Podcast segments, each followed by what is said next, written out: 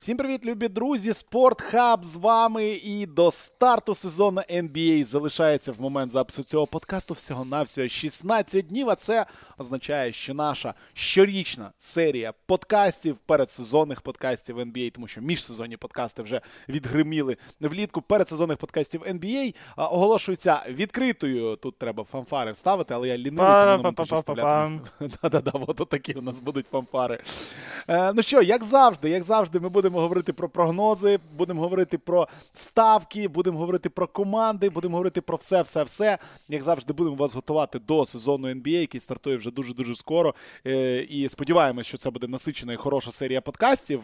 Ну, Нам треба тільки з е, баскетбольної коми витягнути пана Прошуту, який там поки що взагалі не в курсі, що сезон NBA стартує, у якого там поки що латвійсько-естонська ліга в голові і інші речі. Але але ми до нього доберемось. Ми до нього доберемось. Ну а сьогодні Віталій Волочай, Олексій Борисовський, і ми говоримо з вами про фентезі. А, Чому фентезі це круто? Чому фентезі це елітно і чому фентезі це те, в що треба грати. Ляш, я хочу розпочати з такого питання до тебе. Такого, знаєш, ми не, готувалися до цього подкасту, в принципі, фактично зовсім. І я потім розкажу, чому треба грати фентезі. Я б хотів би в тебе запитати: фентезі НФЛ, чому грати зрозуміло? От ви з Сашою Манохою майже у кожному подкасті своєму, да, де ви прев'ю сезону робили по дивізіонах, ви в кожному подкасті розповідали, чому класно грати у фентезі НФЛ, тому що це один раз на тиждень, тому що що це от підпалює цю сраку, цих 4 годин все насичено. Там зрозуміло, чому ти граєш в фентезі NBA? Ну, потому что фэнтези NBA это единственная, это единственная вещь, которая дает какой-то смысл вообще регулярки НБА. Без фэнтези смысла вообще нет в НБА, по-моему.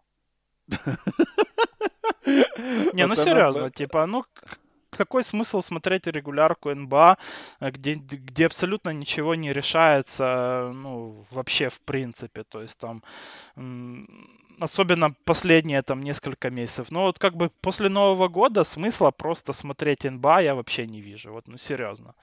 Э, если у тебя нет фэнтези. Если есть фэнтези, то ты следишь за своими игроками, ты вникаешь там, ты смотришь не только там э, какой-то Бостон условный, да, ты смотришь Оклахому, смотришь Миннесоту, смотришь и Шарлот, Орландо, ну, то есть э, э, как раз-таки не одну какую-то команду, которую ты для себя выбрал, что она для тебя там любимая, может быть, ты за нее там болеешь, а в целом смотришь э, те команды, в которых твои игроки э, вообще выступают, и таким образом как бы развиваешься ну, более, что ли, разносторонне, да, как э, баскетбольный фанат там в том числе. Больше начинаешь знать про игроков. Ты начинаешь там больше э, копаться в их статистике, уже знаешь там э, какие-то приколы по поводу них, кто как играет там, кто много пропускает, кто часто пропускает, кто не часто, например. То есть, ну, в любом случае, э, играя в э, фэнтези, это дает вам намного большую глубину знаний, чем когда вы просто тупо втыкаете матчи и думаете, что вы разбираетесь в баскетболе, скажем так. Ну и вообще для нас, наверное, уже, ну вот, по крайней мере, для меня и для Саши Прошуты, вообще любимая команда NBA это наша фэнтези команда. Вот и все. Ну да, в цьому є дійсно якийсь сенс. Е, і чи дивитесь ви NBA, тому що ви любите баскетбол, чи дивитесь ви NBA, тому що вам подобається там хайп і шоу. Це це, це абсолютно ну, різні причини є того, що люди дивляться NBA, але от фентезі це дійсно штука, яка притягує тебе до екрану. І ну якщо ви не граєте у фентезі, ну хіба ви будете там розбиратися, там в, як, в якій формі зараз Денні Сміт Джуніор, де він взагалі грає, і чи є сенс е, щось на цього баскетболіста звертати увагу? Хто такі Келі Убре, і взагалі яка ротація буде у Денвера, і так далі. і так далі. А якщо ви граєте у фентезі, це цікаво. Це цікаво, і потім е, ви не є пересічним громадянином, як ти правильно сказав, який дивиться Бостон, які вмикають е, телеканал Сетанта Спортс, тому що там показують матч Лейкерс. І коли ви бачите, що до Лейкерс приїжджає в гості Х'юстон, ви знаєте всіх цих людей. Для вас не є здивуванням тим, що Кевін Портер Джуніор просто 14 раз поспіль маже е, з поля. Ви прекрасно знаєте, що Шенгун Шенгюн може віддати купу передач і так далі. Ну тобто, ви в темі, і це прикольно, і і це дійсно тебе підсаджує ось на цю голку. На голку, те, що в NBA, на відміну, до речі, від НФЛ, Є така штука, що ти можеш вигравати, вигравати, вигравати до останнього дня, а потім просто програти все в один день. І це теж можливо в деяких версіях цього фентезі.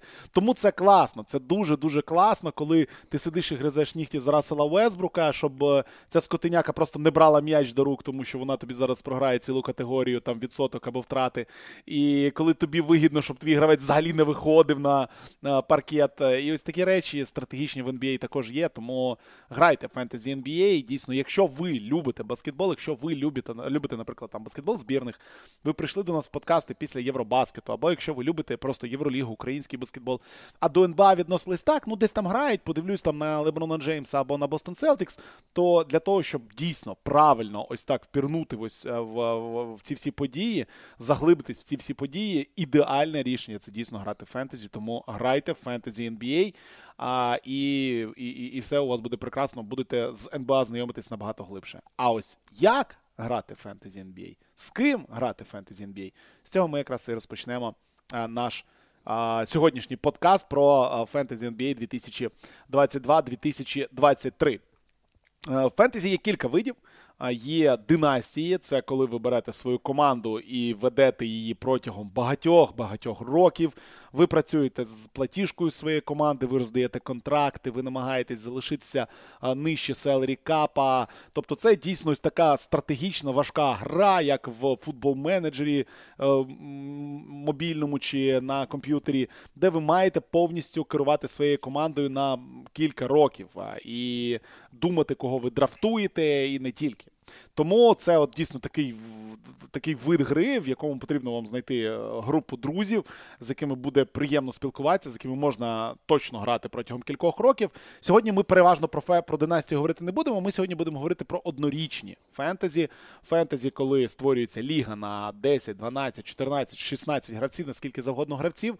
Ви з нуля всі розпочинаєте. Кожен гравець у вашій лізі виходить на драфт NBA, де має можливість взяти будь-якого гравця. Звичайно, по черзі з іншими баскетболістами. Тобто в вашій команді може грати Леброн Джеймс, Кайрі Єрвінг е, і всі зараз, кого ви захочете, е, тих, кого вам вдасться задрафтити за правилами вашої ліги, тому що, ну, звичайно, за правилами будь-якої ліги драфтують по черзі. Спочатку драфтує один гравець, потім другий, і так далі. І так далі, і так далі. А, І ось саме в такі ліги, саме в такі фентезі ми граємо з вами, граємо в лізі уже в системі ліг спортхабу, дійсно, тому що у нас вже ціла система ліг, вже не перший рік. Ну і в нас є деякі зміни цього року. Тому Льош, розкажи, будь ласка, про те, які зміни будуть в системі ліг спортхабу і як можна там пограти, що потрібно зробити, щоб пограти з нами у фентезі, і взагалі, яка двіжуха у нас а, в порівнянні з минулим роком.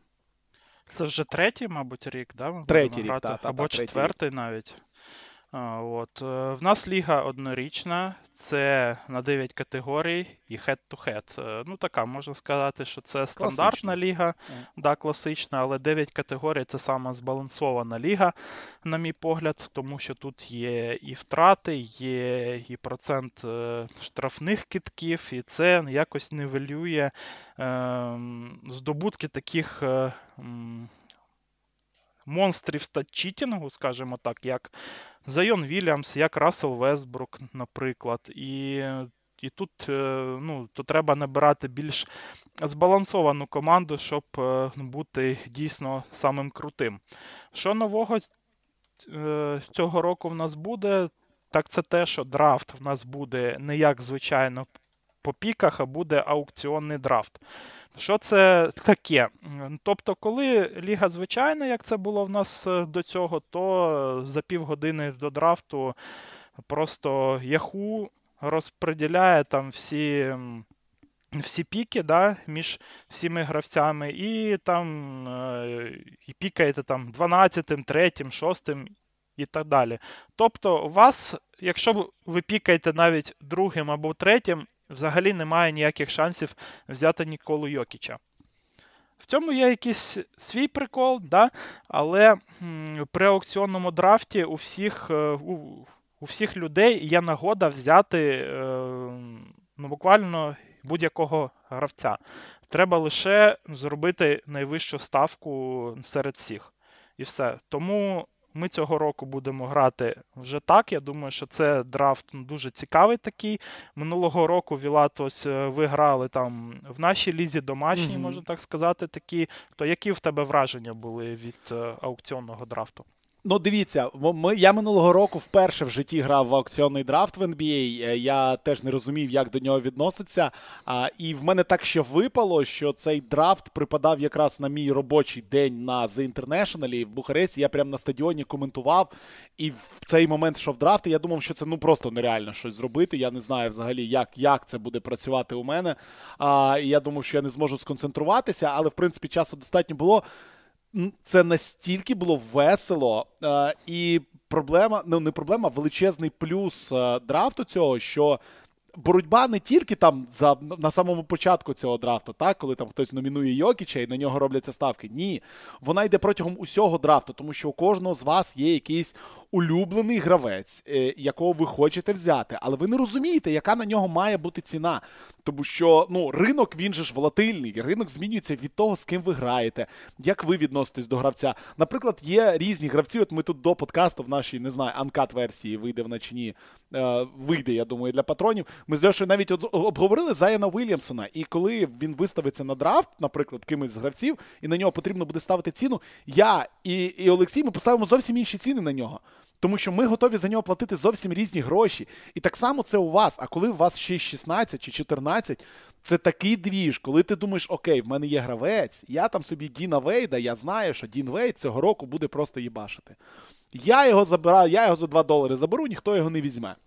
Ти в підсумку дочікуєшся, десь там під кінець його номінуєш, ставиш на нього 2 долара, а тут якийсь гидотник ставить на нього 6, а в тебе вже більше немає грошей. І ти такий, а а що я зробив, а як я всрав свого гравця. Коротше, це дуже круто, це дуже а нахер весело. то Йокіч був. Да, нахер мені то Йокіч за 82 долара, і в мене тепер 18 залишилося на всіх інших. І такі теж моменти будуть. В вашій лізі точно знайдеться якесь придурошне, яке дасть 50 чи скільки там доларів за гравця, який насправді коштує 5.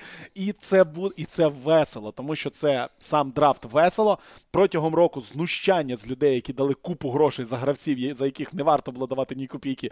Це теж весело. Ну і звичайно, е, сам процес потім буде більш трошки веселіше, тому що дійсно, як ти правильно сказав, пропадає ось ця штука. Типу, ой, в мене був 14-й пік, в мене не було шансів взяти нікого кращого, ніж там Карл Ентоні Таунс чи щось таке. Цього просто не буде. Тепер у вас є шанс взяти кого хочете. Будь ласка, тільки заплатіть за це. Тому це це класно, це класна ідея, дійсно. Ще скіл буде грати, ну, я думаю, що трохи більшу роль вже цього року.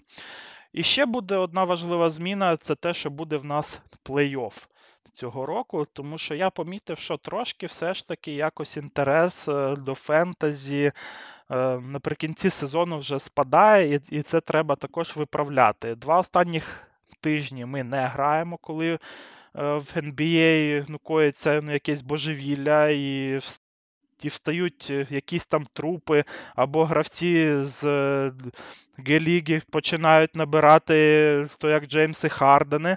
Два два останніх тижня ми не граємо. Плей-офф в нас йде до цього плей-офф на 8 команд. Ну, тобто буде десь там наполовину з вашої ліги у плей-офф будуть виходити і будуть вже розподіляти місця між е, собою. Також е, це буде дуже важливо, тому що в нас е, підвищення по лігах буде йти саме і по результатах плей-офф. Тому навіть якщо ви там йдете з великим відривом на першому місці, то немає ну, ніякого сенсу розслаблятися, тому що ви можете програти у першому тижні плей-офф і потім не вийти в Legacy Лігу. І все. Тому цього року в усіх лігах будуть у нас плей-офф, і інтрига буде до останнього матчапу. Legacy Ліга одразу ти сказав, тому давай е, все-таки трішки до системи повернемося. Кілька слів про це детальніше, тому що, ну, наприклад, для людей, які у нас нові, для людей, які до нас прийшли е, влітку або після минулого сезону, е, в нас не не все так просто. В нас не ліги, не англійська прем'єр-ліга, чемпіоншип, перша, друга ліга, або там перша, друга, третя, четверта ліга. У нас є назви, у нас є своя ця. Розкажи, будь ласка, розповій вчительці, як там було так, як як вибудована у нас саме система ліг з точки зору цієї піраміди. Чотири ліги в нас було в два минулих роки. Перша ліга це Legacy, тобто там грають е, самі топчики, то які вигравали ліги до цього, тому що е, переможець з кожної ліги, навіть е, з ліги для новачків, з rookie ліги, він може за один рік опинитися в Legacy Лізі і навчити Борисовського, то як е, у фентезі грати, скажімо mm-hmm. так. Минулого mm-hmm. року, до речі, мене навчили, бо я був тільки 12-тим. Якщо я б не був би комішом і не використовував би адмінресурс, то вилетів би нафік. Ось. Е, так що там нас грають ну, справді ну, найкраще, я думаю. Другий рівень це токсики. Ось там справжній трешток, справжня токсична атмосфера. Тому, якщо вам таке подобається, саме туди вам і треба. Третя ліга в нас це Up and Comers, там прошута в нас коміш. От е, Так що там вже Йокіч е, забитий з самого початку, тобто на нього можете навіть не розраховувати.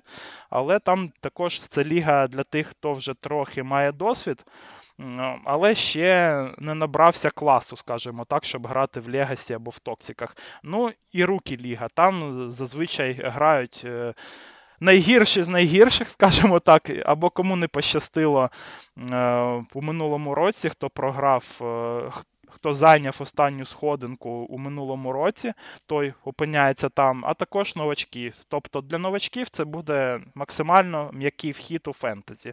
Тобто, там одного року, звісно, там був Андрій. Який там всіх просто наказав жорстко. Але mm-hmm. я думаю, що цього року його не буде, і буде вже. Нормальна е, рубка. Так, да, то можна буде і за перше місце там якось боротися вже. І там Вілат є, до речі. Да, да, да, але я, ну ви поняли, якби я це не не дуже Ну, Вілат навіть юніт. там і серед рукісів. Ти яким був в минулому році?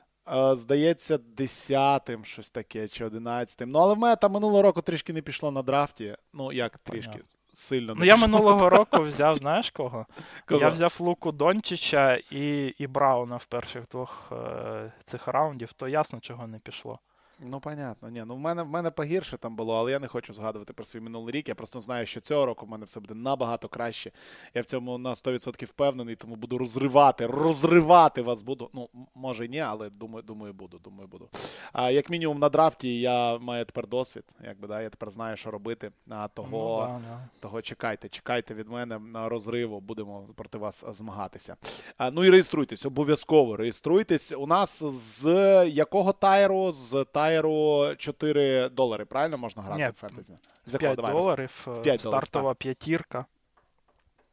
Так що заходьте, стартова п'ятірка, підписуйтесь і погнали, і погнали, і погнали, і погнали. Тобто, якщо ви, наприклад, з нами на підписці а, футбольній, е, то вам трішечки треба вище піднятися для того, щоб пограти з нами у фентезі NBA. Ну це точно треба зробити. Ну прям точно. Ну, серйозно, да. точно. І форма для запису то буде в опису подкасту. Да, да, в описі подкасту знову таки в нашому чаті на Патреоні також вона буде. Тому, любі друзі, приєднуйтеся. Ну а ми погнали далі. Ми погнали далі обговорювати е, фентезі, в те, як треба грати в фентезі. І дійсно, от ми трішки поговорили про фентезі з точки зору драфту, так, е, з точки зору того, як працює е, взагалі побудова команди. І кілька слів хотілося б сказати про стратегію гри у фентезі, але. Ну, я розумію, що це настільки глибока взагалі тема, що настільки різні стратегії бувають в різних типах ліг. Тобто, ми не будемо зараз говорити, звичайно, про стратегію гри там у династії, тому що це. Це дійсно роками потрібно грати. В е, династії, де рахуються очки, наприклад. Е, грати, говорити про стратегію, де рахуються очки, або рахуються 9 категорій, е, це теж дуже складно. 9 категорій це всі ем, потенційні статистичні показники у кожного баскетболіста. Тому давай поговоримо якраз про стратегію того, як ми граємо в звичайне фентезі. В фентезі на 9 категорій, в те, які будемо грати ми, і в однорічних лігах. І от скажи, давай з тебе почнемо, потім я розкажу, як ти більш за все полюбляєш грати. Чи є в тебе взагалі щось таке, типу, що от це моя стратегія, я буду грати так. Чи в тебе кожного року, якби як піде, так піде? Ну, слухай, я люблю грати, ну то як довбойоб, от, скажімо так. Я люблю я люблю брати всяких е, галімих гравців. для фентезі саме. Наприклад, ось минулого року я думав, що Лука Дончич це нормальний пік, там, як якимось там пікав Е, чи шостим, чи сьомим я був, мабуть. Я взяв собі Луку Дончича. Е, він награв тільки на 22-й ренк. Це погано, скажімо так, для гравця з першого раунду. Е, і чому ось саме цей пік був. Не дуже. Да все тому, що Лука Дончич не грає ну, дуже багато матчів, це саме перше. Друге, це те, що в нього статистика е, проценту кітків вона також не дуже нормальна, скажімо так. Якщо ще е, ще процент влучань з, з гри в нього ще приблизно десь посередній для NBA 45,7%, то процент штрафних в 74,4%. Це погано, як для гравця з першого раунду. Він ще їх і багато кидає, тому він вам цю категорію вбиває.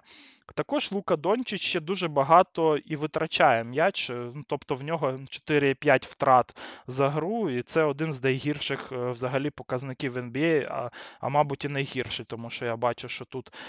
У Джеймса Хардена 4,4 є, у Трея Янга 4, то, мабуть, вже гірше, ніж Дончич, неможливо в цій категорії. Тобто Лука Дончич вам одразу або не допомагає, або вбиває три категорії. Це для гравця першого раунду не дуже. Не робіть так, як я зробив минулого року. Тобто такі гравці, як Зайон Вільямс, як е, Рассел Вестбург, як Лука Дончич, вони вам в категорійній фентезі вони вам не допомагають. Тобто в них є е, статистика дуже гарна в таких категоріях, як набрані очки, але це все.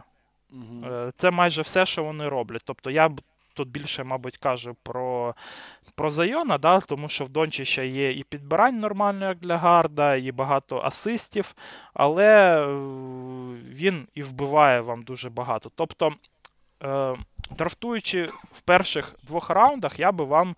Е, я би вам казав краще брати тих, хто вам нічого не буде ну, якби портити, да? а ще б я дивився на відсоток штрафних, тому що відсоток штрафних і їх кількість, саме кількість, це дуже ексклюзивна категорія, можна так сказати. Наприклад, Джеймс Харден завжди був самим імбовим, мабуть, е, піком з першого раунду, тому що він кидав е, у праймі кидав майже 10 штрафних, або навіть більше 10 штрафних, і влучав 90% з них. Нижче по драфту ви можете собі знайти тих е, гравців, які там набирають очки, які підбирають і так далі. Але ви там не знайдете вже ідеального гравця, який би нічого вам не портив. І тобто вам треба постійно балансувати. І ось ті гравці, які багато і класно кидають штрафні, вони завжди йдуть в першому-другому раунді. І тут е, дуже важливо взяти такого саме гравця, як Лілард, як е, Батлер, як. Е, Тож Джеймс Харден або Трей Янг зараз вже виривається в лідери по цій категорії, які і багато штрафних кидають, і які їх е, ще і влучають. І це вам дозволить компенсувати якогось рака, якого ви візьмете десь в другому внизу. Наприклад, там може бути якийсь центровий, який багато і блочить, багато підбирає. Нормально там ще може забивати, але штрафний в нього ну, дуже погані штрафни. Е- майже у всіх центрових там вже нижче п'ятого раунду. Але цей пік для вас буде нормальним, тому що ви там взяли, наприклад, е, або Янга, або Хардена в першому раунді. І е, і на виході у вас буде збалансована команда. А а якщо ви будете робити, як я робив минулого року, і берете Луку Дончича, то потім, щоб зробити вже команду універсальну, команду, яка буде сильною у всіх категоріях, ви просто не зможете собі брати таких е, гравців з поганими штрафними китками або з втратами поганими. І це ну, дуже скорочує пул взагалі гравців, яких е, ви зможете взяти е, вже нижче п'ятого раунду. Тому ось на штрафні китки я би в перших двох-трьох раундах би дивився у першу чергу, скажімо так. Також за правило треба взяти, щоб брати одного ПГ і одного центру в перших трьох раундах. Тобто вже нижче е, дуже велика прірва в якості між е, цими гравцями на цих позиціях. Тому що СГ, СФ там дуже багато нормальних, ПФ е, взагалі дуже багато. А ось ПГ і центри, вони. Ну, якби саме зіркові, вони в першому, другому та третьому раунді.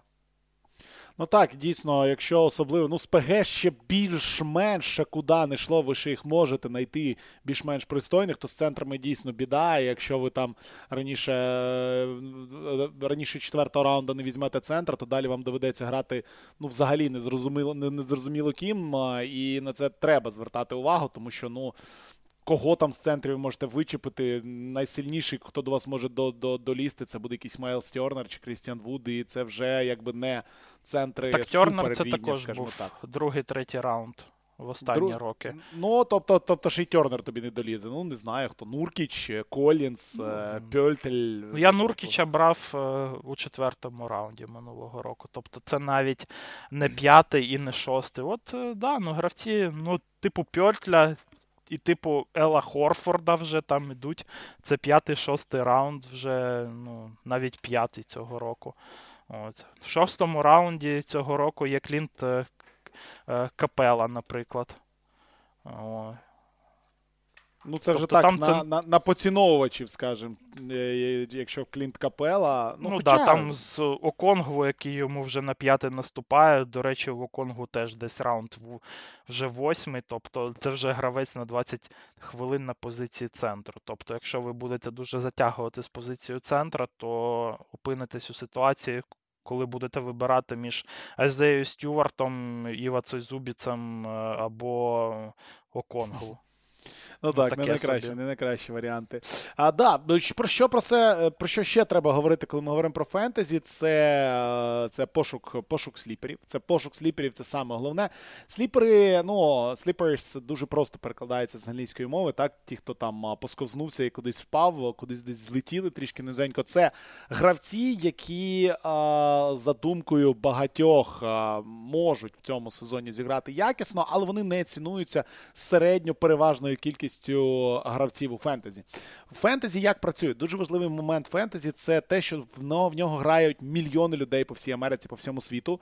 І на сайтах-агрегаторах, типу Yahoo, ESPN і так далі, вибудовуються такі собі показники, як е, середній пік е, на всіх драфтах, так, ADP Consensus Average Draft Position.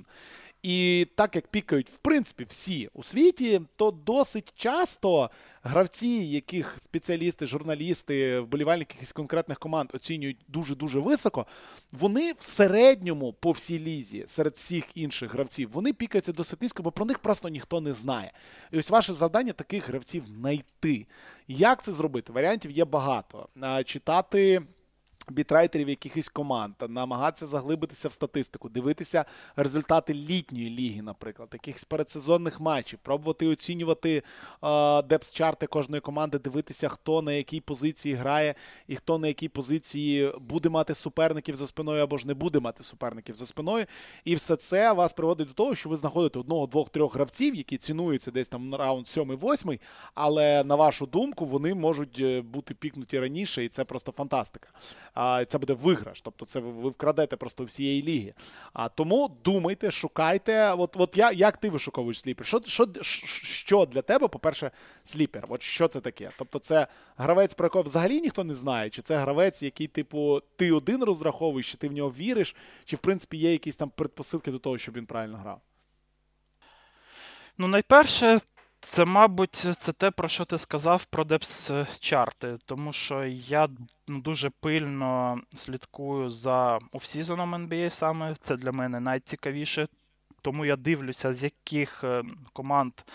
Е, ну, наприклад, там це може піти зірка якась, да, перейти в іншу команду, або є або є травма, або є саспеншн. І е, і такі перестанови у командах, то вони спричиняють ну, те, що дуже багато хвилин на паркеті з'являється для інших якихось гравців. І для мене основна задача зрозуміти, хто. Е, оці хвилини на себе візьме, тому що ти не можеш бути е, у фентезі ну, якби дуже корисним, якщо ти не граєш. Треба грати. І якщо і чим і чим більше ти граєш, тим більше є шанс, що ти будеш продуктивним у фентезі. І, задача, напевне, що найголовніше, знайти саме таких гравців. Ще задача є така, щоб е, зрозуміти, хто, на твій погляд, е, цього сезону додасть. Тобто. Ем, дуже часто є такі ситуації, то коли е, ти знаєш, наприклад, ще з драфту, да, що там 5 років тому там цього чувака драфтували в топ-10 драфту, але він поки що не зумів е, свій потенціал якось реалізувати на паркеті, але ти в нього все ще віриш. І цього року ти думаєш, що саме цей гравець вже почне цей потенціал реалізовувати. І це вже не breakout, мабуть кандидат, тому що breakout більше якось е, е, вже застосовується до гравців, які 2-3 роки в лізі, і які, е, які саме зараз будуть. Там робити скачок у грі. А коли гравець вже 5-6 років, то це вже, мабуть, не breakout, а вже sleeper. І і таких також дуже багато кожного року таких гравців, які додають додають у грі, коли від них вже ніхто цього не очікує, а ти можеш стати саме цією людиною, яка ну, може в і вгадає, може і спрогнозує такий скачок у грі, і візьмеш собі дуже низько на якогось крутого собі гравця.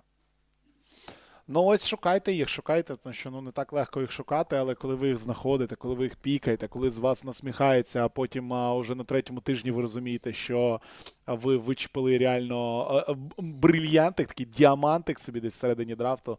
Це ну, це дуже круто. Це ось таке відчуття прям комфортне. Тому. Успіхів вам. Ще одна стратегія. Ми про неї в минулому подкасті минулого року розказували, але також потрібно ще раз звернути увагу. Це гра з розрахунком на деякі категорії або punting категорій. Е, це я досить uh-huh. полюбляю досить часто в деяких лігах так грати. От минулого сезону в е, rookie лізі я намагався так зіграти, не пішло. Скажімо чесно, не ту категорію я викинув. Що це означає? Це означає, що ви намагаєтесь вибрати собі деякі категорії, в яких ви будете дуже сильними і тим часом ви одразу віддаєте інші категорії, в яких ви ніяк не будете сильними. Що я маю на увазі? Наприклад, ви берете гравців всіх дуже високих, дуже близьких до захисту, тобто гравців, які вам будуть вигравати блоки, будуть вигравати стіли, будуть вигравати підбирання, будуть вигравати відсоток з гри, тому що переважно це гравці четвертої, п'ятої позиції. Ви намагаєтеся брати таких СГ, які є теж високими гравцями. Ви на флекс-позицію завжди ставите гравця з позиції 4 чи з позиції 5, і намагаєтесь однозначно виграти ось ці категорії, в яких є перевага у високих баскетболістів, захисних баскетболістів. Звичайно, ви програєте кількість триочкових, звичайно, ви програєте там відсотки триочкових, кількість очок, е, кількість асистів, але як мінімум чотири категорії ви собі гарантуєте. І ось такі стратегії теж є. Вони не завжди ну, працюють. В мене, скажу чесно, це не разу в житті не спрацювало, взагалі не разу. Але ну, рано Так якщо ти граєш на чотири категорії, то, звісно. Ну, а диви, окей, як можна пантанути е, категорії так, щоб в тебе залишилось шість? Це ж неможливо. Ти ж не Та можеш треба... три категорії використати. Не треба розраховувати на 6 категорій. Треба розраховувати як мінімум на 8. Взагалі, Ого. пант е, це не дуже добре, тому що ви відразу програєте одну категорію, і не факт, що ви виграєте 8 е, інших, наприклад. Це далеко не факт. Але, мабуть, самий класичний зараз punt це punt асистів. Е, тому що асисти це така дуже двояка категорія. Не можна давати асисти, не даючи при тому, при тому і втрати. Це треба бути тільки Крісом Полом, щоб не втрачати м'яча дуже багато і і давати багато асистів. Таких е, ну, дуже мало гравців. Тому є така стратегія саме punting у, то коли у вас на позиції PG грає ну, можна сказати, що і фейковий ПГ, да?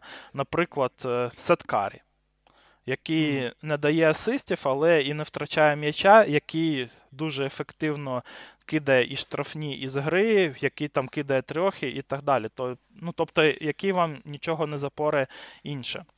Ось, е, але не буде давати асистів, ви будете програвати асисти, але у вас будуть всі інші категорії на дуже ну, на класному рівні. рівні так. Да, І втрати ви також будете вигравати, напевно, що тому що у вас немає цих е, ну, бокопорів. Тому що коли гравець намагається віддати результативну передачу, це дуже часто закінчується перехопленнями, м'ячами в ауті і так далі, тобто втратами. Ось, е, Це, напевне, що зараз ну, така сама сама класна стратегія ну, саме гри в пант. Е, друга стратегія це коли ви е, пантите штрафні кітки. Тобто ви берете в першому раунді, там, наприклад, Яніса Детокумпо, когось такого, хто. Хто погано ну, диви, якщо штрафні. ти береш, якщо ти береш Яніса, в тебе вже немає іншого варіанту, ти маєш пантити штрафні. Ти 100%, то що ти ніколи не виграєш по штрафних. Тож це ну, людина, яка буде кидати по 10 за матч. Ні, він багато просто кидає. Ну, він 11 він разів кидає, да. Ну, це, це так, як вся твоя інша команда разом взята, фактично. Ну, таке може бути, якби. Тому коли, коли ви берете Яніса, то напевне іншої іншої стратегії, окрім як пант категорії штрафні, ну у вас немає, правильно? Ну, напевне, що так. Напевно, що це буде саме здрава, ну, скажімо так, логіка, щоб е, з Янісом вже пантити з ходу штрафні і вже якось на інші категорії робити увагу, наприклад, на три, на триочкові, тому що Яніс також мало їх забиває, то як для гравця з першого раунду, і вже посилювати ці категорії. Тому що е, ну, саме шутери, ну, вони. Е, і частіше за все, то вони е, і штрафні, наприклад, там ну, добре кидають, але е, нічого іншого не дають, а Яніс і стілоблочить дуже гарно. Тобто тут можна якось і підравняти штрафні трошки, шки, мабуть, і steal и, блоки, але можна до Яніса можна набрати, не парячись якогось центра з фіговими штрафними китками, але який буде вам е, процент з гри дуже гарно тягнути і брати просто процент з гри, блоки, steal и, підбирання, очки і і так далі. Тобто тут з Янісом то можна вже в таку гру грати. Ще є е, така стратегія, то як е, punting. Е, відсотка з гри, але це така дуже волатильна категорія, на мій погляд, тому що дуже багато кітків роблять деякі баскетболісти і можуть ну, просто в будь-якому матчі там кинути 7 е, з 25, і вам просто вбити цю категорію або, або навпаки. Ну, там, кинути 11 з 13, і ви будете якось її вигравати. Тобто тут е, це імеє, це має ну, якийсь сенс, якщо ви граєте з Джеймсом Харденом з першого раунду. Е, то раніше було з Треєм Янгом, але зараз Янг вже ну, вже в нього нормальний відсоток, скажімо так, влучання з поля. Зараз це можна грати, мабуть, з Ламело Болом, з Деміаном Лілардом, тобто з гравцями, які не дуже гарно реалізовують кітки. Той самий і Пол Джордж тут вам може е, сподобатись для такої гри. Тобто, е, але всі інші категорії у вас повинні бути вже близькими до ідеалу. Тому вибирайте свою стратегію і і думайте, думайте, і намагайтеся передумати. А ще дуже дуже важливо, намагайтеся переконати своїх суперників, що їм потрібно вибрати е, якусь гіршу стратегію. Якби ну це це теж це теж елемент психології. Влізьте в голову, влізьте під шкіру своєму супернику і поясніть йому, що йому потрібно потрібно брати Яніса потрібен і Яніса. Так, то що їм потрібен Зайон і Яніс в одній команді. Якщо вам вдасться переконати свого суперника в цьому, то ну це вже перемога перемога фактично у вас у кишені. А, ну, окей. І, і останнє, що тут ще скажу, то звертайте увагу на кількість е, зіграних матчів, тому що це це е, не категорія, скажімо так, не одна з дев'яти категорій, але це те, що е, це те, що будує всі інші категорії для вас. Тому що одна одна справа, то коли ви, ви будете брати Ліларда або Ірвінга, то які ну, е, у кожному матчі дають е, статистику гарну, але грають там 30, 40, 50, 60 матчів, там Ентоні Девіс, наприклад. Там. А інша справа, то коли ви собі візьмете Ламела Бола або там. Е, Таріза Халібертона, які грають багато матчів, які е, по всьому сезону, які вже візьмуть саме кількістю матчів, а не а, але може буде будуть там якось програвати в якості, але зіграють в два рази більше матчів. Це буде набагато е, вже круче, ніж ті та там 40 матчів від Ентоні Девіса. Переходимо до цього сезону 2022-2023 рік. Е, і ну, буквально хвилин 10-15 поговоримо про гравців, на які потрібно звертати увагу, на гравців, які нам подобаються або не подобаються. Ну і, і з чого почнемо? Тобто, от в твоєму плані, який ти виписав, дійсно breakout гравці, bust и, тобто люди, яких краще не брати, топ-гравці, яких просто знищить їх же клуб, і самі фанові гравці, гравці, яким ми не довіряємо. З чого ти хочеш почати? Давай з breakout ів, це саме цікавіше. Ну давай, breakout, тобто гравці, на яких мало хто розраховує, гравці, які в минулому сезоні зіграли можливо, не найкращим чином, або гравці, які повернулись після травм, або гравці, які ми очікуємо в цьому сезоні, дійсно стрибнуть набагато вище а, того рівня, на якому ми собі їх уявляємо. І давай по троє від по, по три гравці з кожного. А ми ми не списувались до того. Тобто, у нас можуть гравці повторюватись. Починай. Давай. Твої твій перший, давай по черзі. Твій перший, потім мій, отак по три гравці. Давай, твій перший брикаут гравець. Чому?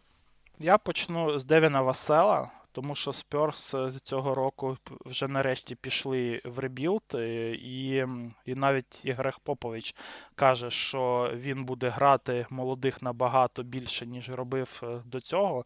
А Васел вже минулого року почав нарешті давати ну, якусь таку сприйнятну да, статистику і грати вже вже трохи більше. І якость його гри е, при цьому ну, дуже гарна. Він такий 3D, але з задатками бути навіть більше, ніж класичний 3 Тобто минулого року в нього була статистика 12,3 очки і 4,3 підбирання, при тому, що він е, є достатньо ефективний, кидає трьохи і 1,9 асиста. Я взагалі розраховую, що в цьому році Васел буде грати десь. Близько 30 хвилин, і в нього статистика може бути щось на кшталт 17 плюс 6 плюс 3 з нормальними трьохами, з, е, і при цьому він ще дуже круто і і стилить і блочить. І ось е, Девін Васел це той гравець, який може вам нічого не спортити, але дуже гарно підтягнути інші категорії. Ну, хороший варіант. В мене він був там в в, в лонглісті, скажімо так, е, десь в десятку точно входив. А мій перший гравець це е, центровий Х'юстон Рокетс Альперен Шенгюн.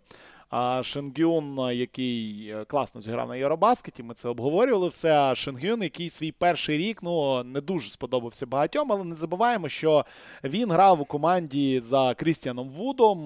Там ще Деніель Тайс був в команді свого часу. Тобто отримав він не так багато часу на позиції саме центра.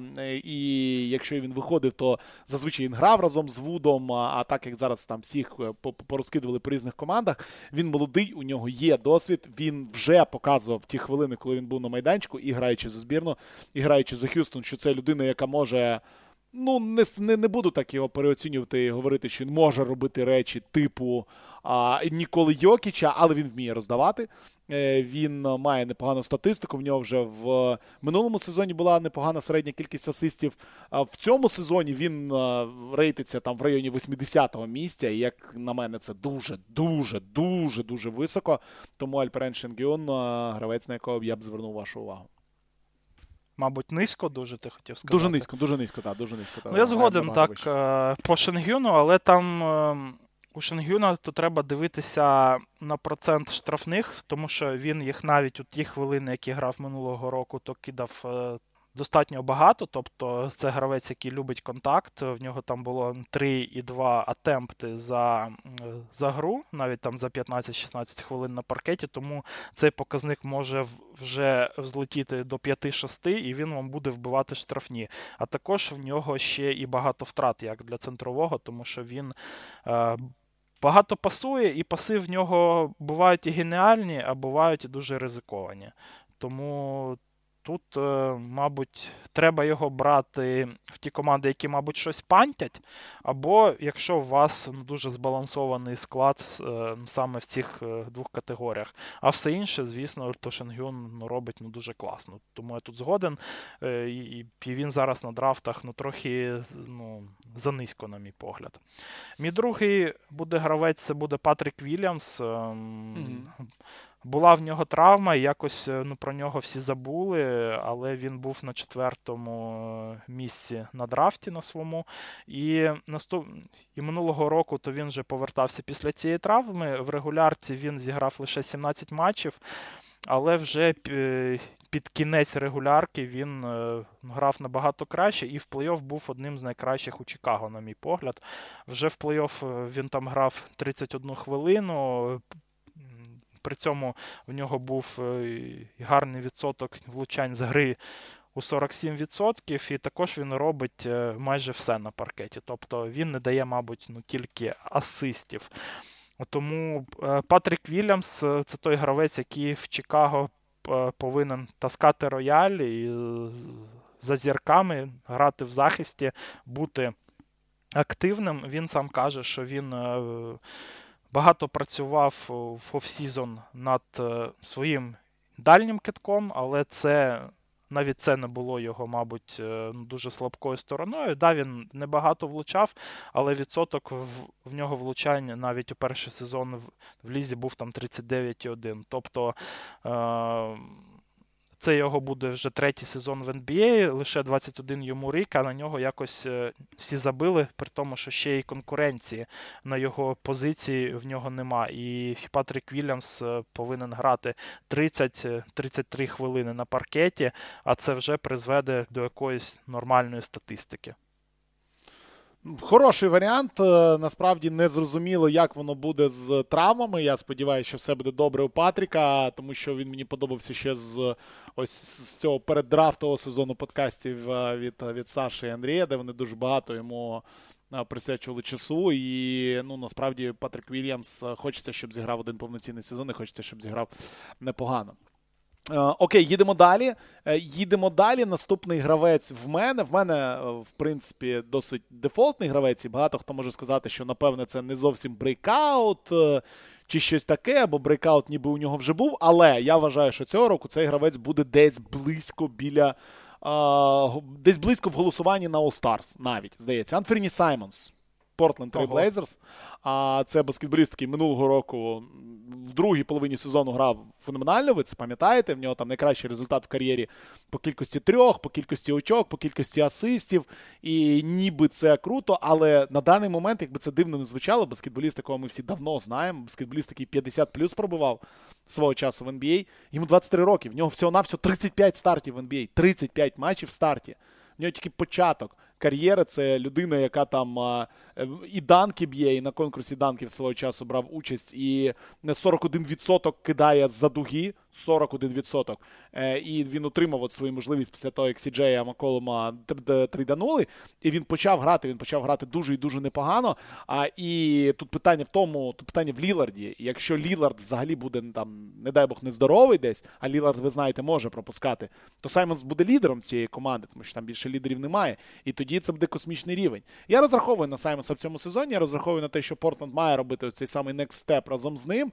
А, І розумію, що він є безальтернативним топ-гравцем. Там, якби Джеремі Грант, Дам'ян Лілард, Нуркіч, він це ось чотири гравці, без яких цю команду уявити собі досить і досить складно. Хто в них там на позиції три грати, я ну, поки що мені важко сказати. Але мені подобається Саймонс, тому я я от буду старатися його взяти, якщо він до мене прилетить, тому що от на Яху його оцінюють там десь за соте місце. 103-й він на Яху в ренках, як на мене, це просто знущання якесь. Ну да, Анферні Саймонс, він такий гравець, який може набирати очки, кидати трьох, і там таких е, не дуже багато гравців, скажімо так. Тому що Портленд е, набрав е, саме в свій склад ну, якихось якісних рольових да, гравців в цей offseason, але е, але гравці на кшталт і Геррі Пейтона, і Джоша Харта, і Насіра Літла це не ті це не ті люди, які будуть забирати в Анферні кидки саме. Е, мій третій гравець тут я, звісно, вже розриваюся, тому що є тут е, і Франц Вагнер, е, але Вагнер, мабуть, вже котується.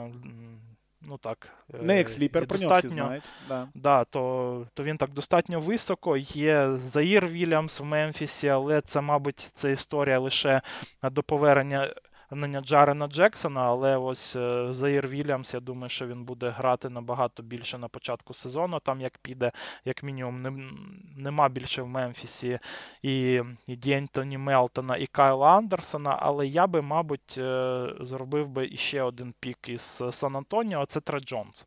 Ого.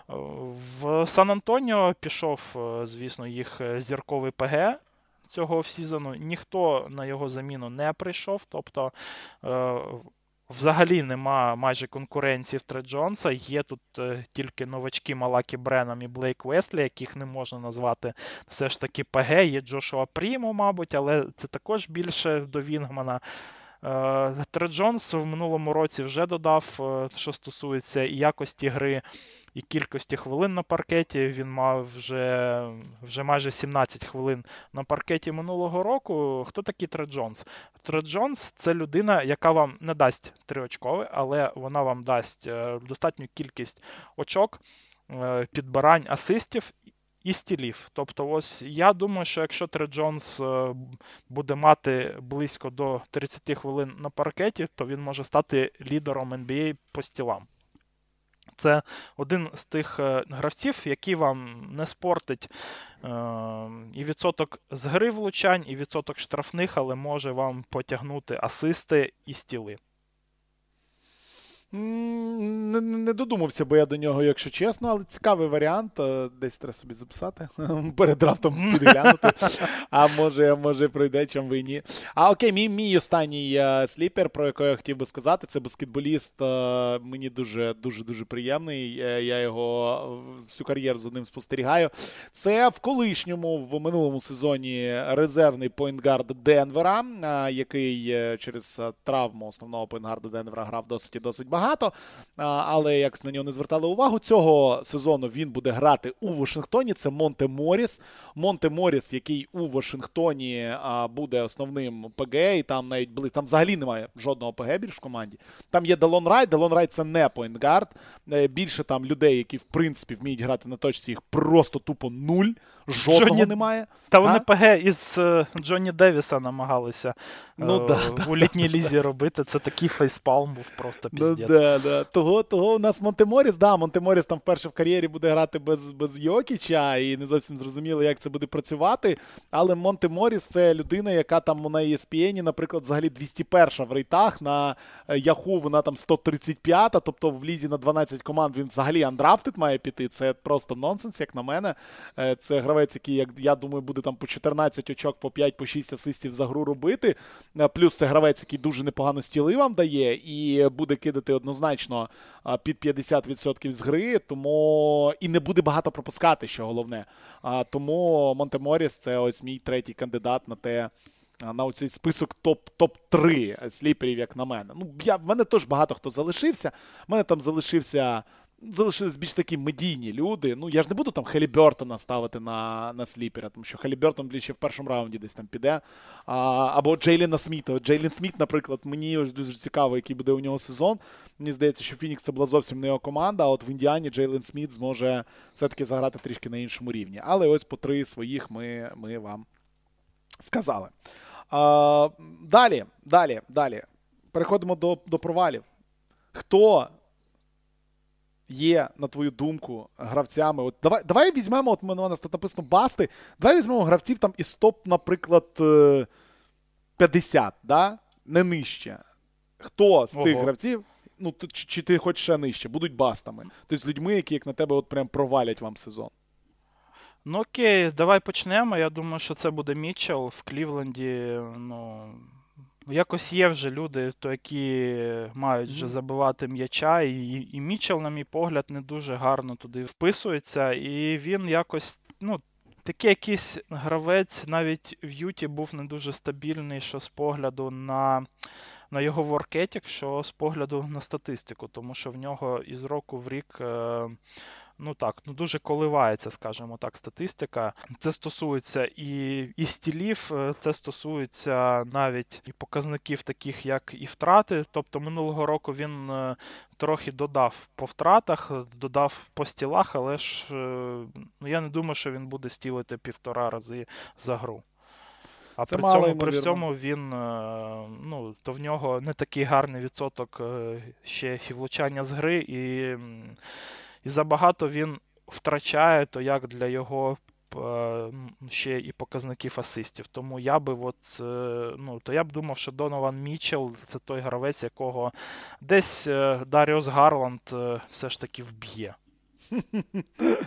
Not bad. Ми тут теж по черзі. Да? Ну, Мій гравець, на якого я б не розраховував цього року, і ми про це дуже багато в наших подкастах під час плей-офф говорили, що е, сталося, стався перехідний період. Стався ось цей крок в 37-річний вік.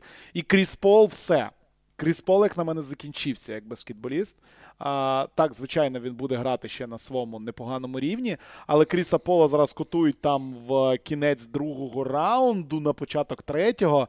Як на мене, Кріс Пол буде дуже багато пропускати. Як на мене, Кріс Пол це взагалі вже не той гравець, яким він був у минулому, ну мається на увазі не цьогорічному, а позаминулому плей-офф, у минулому сезоні. І Кріс Пол тепер у кожному матчі буде все гірше і гірше грати, і він буде здавати свої позиції. Ми все частіше будемо бачити Кема Пейна на точці у Фінікса, тим більше, що Пейн дійсно показав себе просто феноменально у тому самому плей-офф. А тому я б не брав би. ну, Можна взяти Кріса Пола, якщо він опуститься там до четвертого раунду чи до п'ятого. Звичайно, це гравець, якого потрібно забирати, але це явно не гравець на кінець другого, початок третього раунду, де його прогнозують зараз. Ну, слухай, тут з таких бастів, то з очевидних можна назвати Єрвінга і Девіса, які ну, mm-hmm. там Єрвінг, понятно, вавка, е, Девіс. Е, цей... А от по Девісу я з тобою не дуже Шо? погоджуюсь. Мені а, здається, що Дев... сліпер? Ну, ні, не сліпер, але мені здається, що Девіс там, де він має бути. Ну, от мені здається, що ну, в принципі, чого. Девіс, Девіс... на 16-й позиції. Так, Девіс це перелом першого другого раунду. Тобто, а а чого це сліпер? Ну, чого це вибач, що це баст? Ну, от чого Ну, бо баст? він не грає. А якщо зіграє? Ну, то якщо зіграє, то нехай зіграє. Але два минулих роки в нього 36 і 40 матчів, до цього 56 і 62. Хорошо, окей, тобто, дивися. Вже 4 е, роки він не грає по нашій термінології, е, Бен Сімонс це це, це баст, чи це людина, на яку треба звертати увагу? Бен Сімонс? Та да. я його взагалі не драфтив, але він. А а, а він що, в топ-50 є? Його нема в топ-50, А я не знаю, а він не в топ-50? Я я не перевіряв, мені здається, що він має бути в топ-50, ні? А, ні, ні ну він не в топі. Все, забили на нього. Все, забили, забили. Окей. окей забили. Тобто це з першого раунду, ось хто йде зараз в ренках на яху, саме Ірвінг і Девіс, е, це якийсь треш. Також там є Пол Джордж, 17-й, mm-hmm. ну таке собі, скажімо так. Але саме гравець, якого вб'є команда, це, напевно, що Дежунте Мюррей. Е, оцей трейд в Атланту. Е, то для нього саме по статистиці він має бути ну, дуже таким нищівним, скажімо так, тому що є кому тут і підбирати в цій команді, є кому забивати, і і при цьому при всьому Трей Янг ну, дуже не любить. Е, ну, Взагалі лишатися без м'яча. Янг не грав е, ще жодного разу в кар'єрі без м'яча. Тобто мені дуже цікаво буде ну, взагалі в цьому сезоні, як буде працювати це все, ну, ця зв'язка в Атланті, але наразі то я би не брав Дежунта Мюре в другому раунді, а він взагалі йде в топ-20 зараз. Дуже є великий шанс, що його статистика вона дуже впаде. Ну, ти знаєш, так е, одразу ти зачепив одну тему, яку ми обговорювали. Це гравці, яких дійсно вбивають їх франчайзи. І саме очевидний тут Шай Гілджус Олександр і останніх два сезони. Дійсно, людині просто не давали грати, ну тому що це було абсолютно невигідно його клубу. А, І ну, ось тут це не зовсім той випадок, так, з Дежунте. Це не те, щоб його команда там буде вбивати і не давати йому грати. Просто на відміну від його статистики у Сан Антоніо, до якої ми звикли, до людини, яка там трипл-дабли робить, до людини, яка робить по 4 перехоплення за матч м'яч. Тут такого не буде. Окей, в захисті він своє ще буде напрацьовувати, але в атаці його цифри будуть явно, явно інші. І те саме ми можемо сказати і маємо сказати про Донована Мічела у Клівленді, да, те, що ти згадував раніше, що цифри тут будуть уже не такі, які були раніше, тому що тут потрібно буде ділитися м'ячем. Тут команда буде працювати взагалі ну, по-іншому. Е, і ну, я б не розраховував на те. Е, що тут буде стата. А ось щодо самого Шая, щодо самого Шая Гілджіса Олександра, мені здається, що цього року вже проблем з цим не має бути. І мені здається, що Шай це ось гравець, на якого все-таки потрібно звернути увагу. І ну, от тут можна подивитися. Ще один гравець, на якого якого я Але дуже Шай минулого і не сезону... 150 навіть цього року, 58 йде. 58-й він? Да. Ого, ну це низько, як на мене. Я б його вище пікав. Я б його пікав значно вище. Ну, вже де, де є, там є. Ще один гравець, якого б я виділив, це не зовсім Баст, то що Бастом його назвати. Але я думаю, що у порівнянні з минулим феноменальним роком статистика у нього впаде. Але тут от питання, хто з них, бо мені треба вибрати. Це хтось з пари Еван Моблі і Джаред Аллен. Хтось з Ого. них двох. Хтось з них двох явно не буде грати на тому статистичному рівні, на якому він грав минулого року. Тому що минулого року обоє вони двоє були круті. Гра вилаштовувалась дуже часто через них. В захисті вони були просто неймовірні. Але цього року знову таки помінявся фронткорт і помінявся, вибачте, бекорд, і це може змінити повністю гру Клівленда. Тому я не думаю, що обидвоє цих гравців, і Ален, і Моблі, будуть у підсумку входити в топ-50. На даний момент вони двоє в топ-50 йдуть пре пресізон, але от когось з них тут треба подумати. Тут хто з вас хто, хто більше подобається, але, грубо говоря, я би обійшов стороною Моблі, якого я дуже люблю, якого я дуже продавав в минулому сезоні. Але я, напевно, і рекомендувати буду, і сам буду обходити їх стороною, тому що ну хрен їх знає, як це буде працювати. Ну, якось, якось от так. І в мене окей. ще один бігмен є, це Маус Тернер. е, Він йде 34-м наразі у рейтингах. Це якесь, е, ну, взагалі якась діч, на мій погляд. Це Дав в нього тумачно. 2,8 блоків, але це, це все, що він робить, нормально для фентезі, скажімо так. Все інше в нього посереднє або нижче середнього. При цьому, при всьому, Індіана з однієї сторони, звісно, може його награвати, щоб його е, ну, то комусь продати, але вони цим займаються вже два роки і так і не продали його. Тому награвати, мабуть, його по 30 хвилин за гру вже немає такого сенсу. До того ж, він і сам травмат і багато пропускає. Тому Тернер, я думаю, що може стати. Стати тим гравцем, якого можуть е, або обміняти в якусь е, дуже застакану команду, там, наприклад, Лейкерс, да, якісь, де там буде Ентоні Девіс, або, е, або просто засадять, щоб давати грати там і Джексону, і, і Гога там є, і Сміт є. ем, Ось, так що Індіана вона в ребілді, і вона має все ж таки грати більш молодими гравцями, ніж Майлз Тернер. І тому тут е, я думаю, що такий пік 34 це дуже високо для нього. Е, окей, давай перейдемо до категорії, яка мені дуже подобається, і ну, про яку дійсно треба говорити. Е, найфановіший гравець для фентезі, який, який, якого тільки можна придумати. Окей, давай, давай. Твій, один, тільки давай, не кілька, а один. Ну, найфановіший для, е, для чого? Для того, щоб за ним просто спостерігати, Да, або да, для да, того, да. щоб він вам давав стату нормально. Ні, дивися, ми ж граємо в фентезі для того, щоб отримувати задоволення. І тому найфановіший гравець е, для того, щоб отримувати задоволення. Окей, Ентоні Едвардс. Непогано.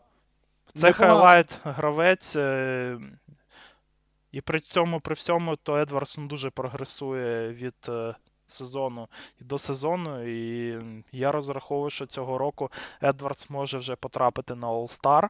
І, і він дійсно ну, такий, ну, дуже фановий. Мені ще подобається, знаєш, е, ну, що він живий гравець. Він там, звісно, ну, казав.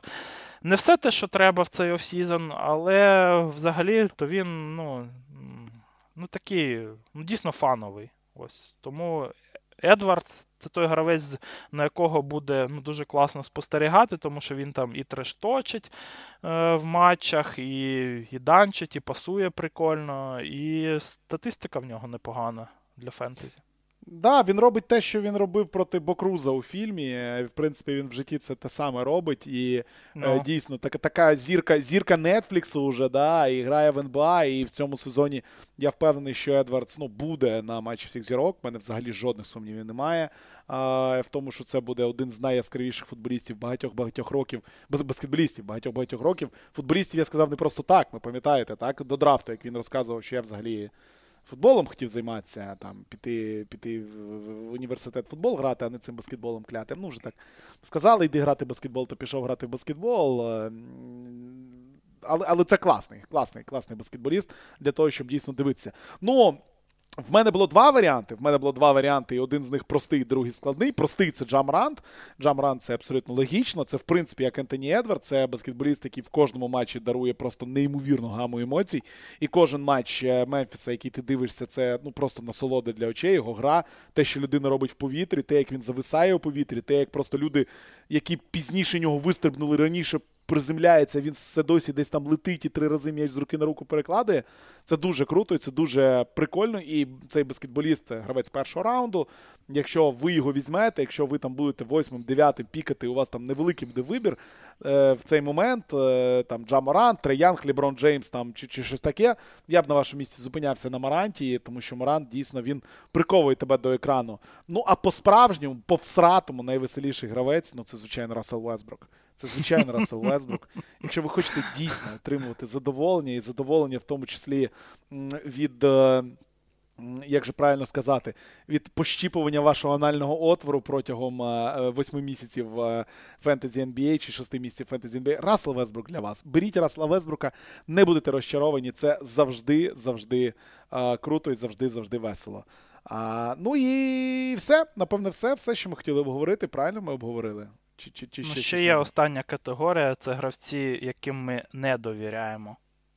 Ну, я по скажу одному так, гравцю давай. По одному гравцю, ти знаєш, от я з тобою перед подкастом ще це обговорив, що не зовсім і в анкаті ви це можете послухати, що не зовсім розумію, кого в цю категорію можна засунути, але мені здається, що в цю категорію можна засунути будь-якого баскетболіста, який в минулому сезоні провів менше 60 матчів. Будь-якого. Якщо хтось провів менше 60 матчів, це перший червоний знак. Ні, перший червоний значок для мене це якщо людина не вакцинована.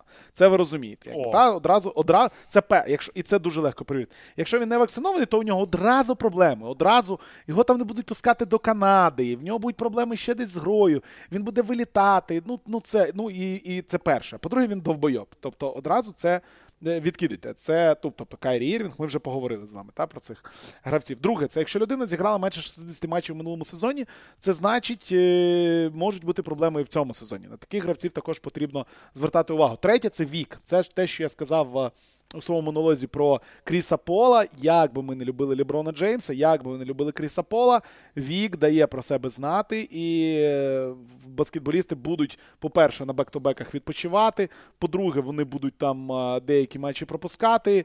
І їх будуть деколи переоцінювати. І ось всі ці фактори, якщо скомбінувати, то дуже багато гравців від вас одразу відлетить. Але я би хотів помітити одразу баскетболістів, яким я би не довіряв в жодному випадку. Це те, що я сказав трішки про Клівленд. Так, що у нас там два баскетболісти, які, здається, разом, але здається, вони не будуть летіти. Я для себе відмічу парочку з Мінісоти. Тому що я, Матьо, не розумію, як буде працювати Карл Ентоні Таунс і Руді Гобер разом. Мені це намагається продати е, люди, які пишуть про баскетбол в Мінісоті. Я не розумію. Тому кожного з цієї пари я викреслюю зі свого списку. Я не хочу їх бачити в своїй команді. Я їм абсолютно не довіряю в цьому сезоні. Да я уже вообще никому не верю, ничего не жду, знаешь. Після років гри у фентезі NBA я вже дивлюся на ці списки. Блять, ну Кевін Дюрант третім піком. Ну, це напевно, що перший гравець, якому я не довіряю. Е, Дончич йде на п'ятому піку. Ну як йому можна довіряти? І так далі, і так далі. Ну, Напевно, що самі такі гравці, яким я не довіряю, це Кевін Дюрент третім піком та Кавай Леонард 24-м. На Леонарда я просто не можу ну, взагалі ніяк покладатися, що він в мене відіграє ну, хоча б е, з половину матчів. Та ну який Кавай, ну давайте будемо серйозними. Ну, тут, тут Тим не треба... менш, Кавай зараз на яху, це середина другого раунду. Питання в тому, чи він взагалі виживе до кінця сезону, а тут е, середина. Да, до середини Майте сезону хоча б. До середини, хоча б сезону. Та, майте совість, ви що. А, окей, е, все, що хотіли обговорили, любі друзі. Дивіться, в шоу-ноутах до цього подкасту е, на сайті SportHub Media, в Патреоні будуть лінки, як зайти, як зареєструватися, як з нами грати, куди приходити, кому писати і так далі, і так далі, і так далі. Тому, любі друзі, залишайтесь з нами, граємо з нами. Це буде весело, це буде прекрасно. Я в цьому на 100% впевнений, що нас чекає захоплюючий сезон. І приєднуйтесь до нашої двіжухи. Приходьте, наказуйте Олексія, як він минулого року каже, що от метром хотів бути, а а метром не вийшло стати. Хтось там переграв його і так далі. Тому приходьте, реєструйтеся, граємо. Сам себе переграв. Сам себе переграв. І. Лука Дончич. Ну, Лука Дончич це зірка, все все нормально. Тобі просто трішечки не повезло. Але все буде добре, я в цьому на 100% впевнений. В цьому сезоні ти ну, слухай, справишся. Ми тут е, такі розумні, там щось там з тобою там розповідали, деякі breakout и. Я як е, згадую, що ми минулого року казали, ти, до речі, там. Е, Угу. Казав, що breakout буде Роберт Вільямс, а він там скільки зіграв самий матчів? Там 60?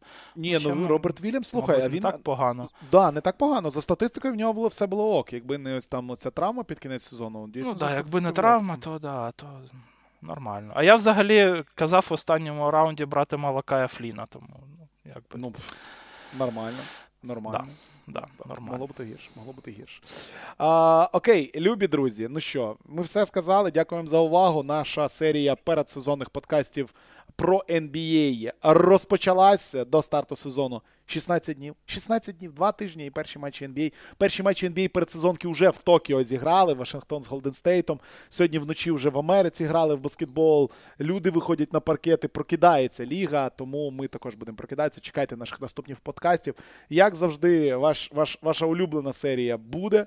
Ваш улюблений щорічний, уже сьомий щорічний подкаст, як програти квартиру на ставках в NBA, звичайно, буде. Тому підписуйтесь, е, заходьте в наш чат, е, підписуйтесь на наш Patreon і почуємось у наступних подкастах.